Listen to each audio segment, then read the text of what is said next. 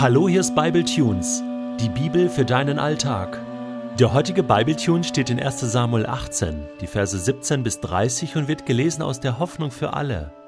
Eines Tages sagte Saul zu David: Ich bin bereit, dir meine älteste Tochter Merab zur Frau zu geben. Doch vorher musst du dich noch als Soldat bewähren. Du sollst im Auftrag des Herrn in den Krieg ziehen. Im Stillen aber dachte Saul: Ich selbst kann und will ihn nicht umbringen. Das sollen die Philister besorgen. Aber David wandte ein, Wer bin ich schon? Warum sollte gerade ich der Schwiegersohn des Königs werden? Ich komme aus einfachen Verhältnissen und meine Familie ist in Israel kaum bekannt. Doch als die Hochzeit von David und Merab gefeiert werden sollte, gab Saul seine Tochter einem Mann namens Adriel aus Mehola zur Frau.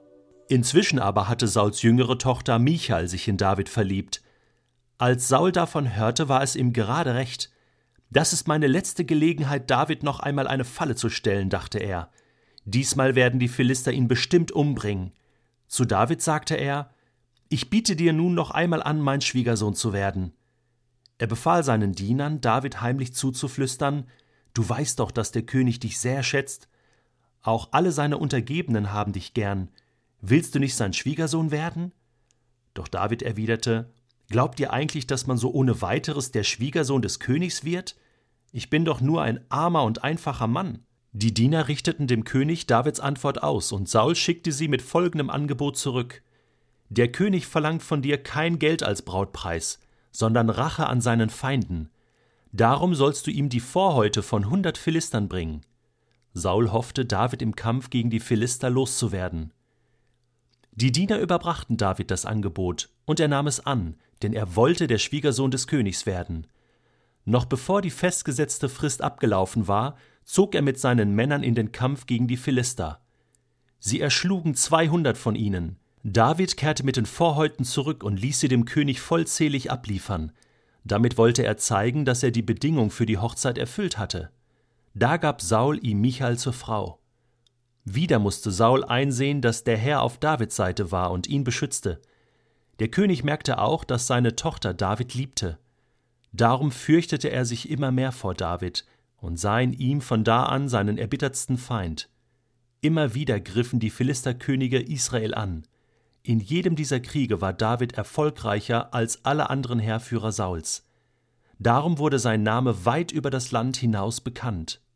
Am liebsten möchte man sich doch in eine Zeitmaschine setzen, circa 3000 Jahre zurückreisen und David warnen vor Saul, oder? Das gibt's doch gar nicht. Der merkt das gar nicht. Was für eine Intrige da läuft. Andererseits denkt man, na gut, er hat Goliath besiegt, er wird auch irgendwie mit Saul zurechtkommen. Aber das ist verrückt. Man möchte ihm zurufen, pass auf, David, pass auf, sei nicht so naiv. Ja, es ist eine gewisse Naivität, dass David überhaupt nicht merkt, was Saul davor hat. Andererseits schützt ihn diese Naivität auch. Er ist so vertrauensvoll. Ich meine, es gibt ja zwei Arten von Naivität. Das eine ist so so eine Dummheit, so, oh, du naiver Mensch, ja, du, du, hättest selbst dran denken müssen. Das hätte dir selbst auffallen müssen. Also Naivität als eine Form von Dummheit. Eine andere Naivität ist die, die David hat. Das ist eine kindliche Naivität. Der vertraut einfach jedem Menschen. Der ist so, so sauber in seinem Charakter der hat so ein reines Herz, der vermutet gar nichts Böses. Der, der glaubt dem Saul. Ich meine, wir kennen jetzt die andere Seite. Wir wissen, Saul will ihn ans Messer liefern. Er will ihn umbringen.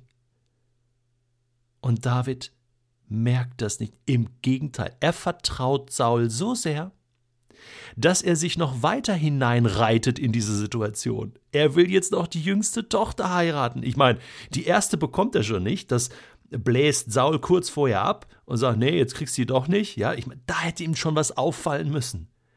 Und, und jetzt kann er die Jüngste heiraten. Und ja, aber vorher mussten wir noch 100 vor heute. Ih, wie ekelig vor heute. Ich stelle mir gerade vor, naja, lieber nicht. Auf alle Fälle äh, bringt er ihm die auch und dann muss Saul ihm sozusagen die Tochter geben und David merkt nicht, was da läuft. Aber Gott ist mit ihm. Gott schützt ihn. Gott ist auf seiner Seite. Und Saul muss das erkennen. Das Ganze ist ein Schauspiel für Saul und eine Bestätigung Davids. Ich meine, unsere Geschichtsbücher sind doch voll von solchen Intrigen und Morden und ganz selten haben solche naiven Menschen wie David das überlebt.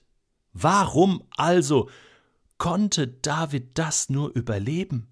Ich meine, der ist hier auf der Autobahn als Geisterfahrer und ihm kommen hunderte von Fahrzeugen, hunderte von Philistern entgegen und ein Saul, der einen Speer nach ihm wirft und zig Möglichkeiten, wie der hätte draufgehen können und er, er überlebt. Er kommt da irgendwie durch Geisterhand geführt, unbeschadet durch. Im Gegenteil, er ist auch noch erfolgreich. Er gewinnt auch noch all diese Herausforderungen und entscheidet es für sich. Wahnsinn. Der einzige Grund ist der, Gott ist mit ihm. So wie damals mit Josef, der von seinen Brüdern verkauft wurde nach Ägypten. Und sie dachten, sie wären ihn endlich los, stattdessen macht Gott ihn zum, zum Ministerpräsidenten Ägyptens und zum Helfer in der Hungersnot für Jakob und seine Brüder. Und dann sagt er, Menschen haben es böse mit mir gemeint. Ja, das ist so, das ist die Realität. Wir leben in einer Welt von Intrigen, von bösen Menschen. Aber Gott hat es gut mit mir gemeint. Und auch Josef war so ein vertrauensvoller Mensch und ist im richtigen Augenblick dann geflüchtet, als es ihm ans Leder ging, und hat sich zu Gott gehalten. Wenn Gott auf deiner Seite ist, dann kann dir nichts passieren. Das ist genau das, was uns die Bibel verheißt. Paulus drückt das so schön aus im Römerbrief Kapitel 8 Vers 31. Wenn Gott für uns ist, wer kann dann gegen uns sein? Ja, das stimmt.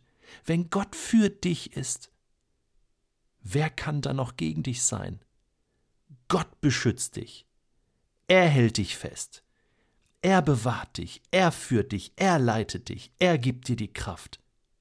Und weißt du was? Dann darfst du auch vertrauensvoll durch diese Welt gehen. Meine Frau sagt das auch ab und zu zu mir. Detlef, du bist oft so offenherzig und du gehst einfach auf die Menschen zu und das ist eine Riesenstärke. Weißt du, manchmal werde ich enttäuscht. Dann erlebe ich, dass, dass Menschen doch nicht so, es doch nicht so gut mit mir meinten.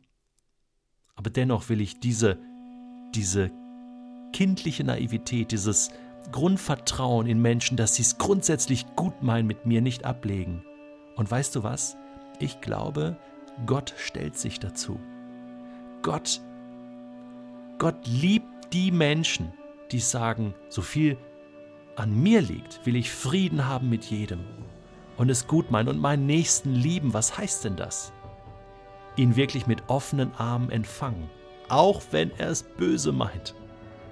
Gestern hatten wir so eine Geschichte, die meine Frau erlebt hat, und da haben fremde Menschen sie sehr beschimpft. Und dann haben wir gebetet als ganze Familie und haben diese Menschen gesegnet.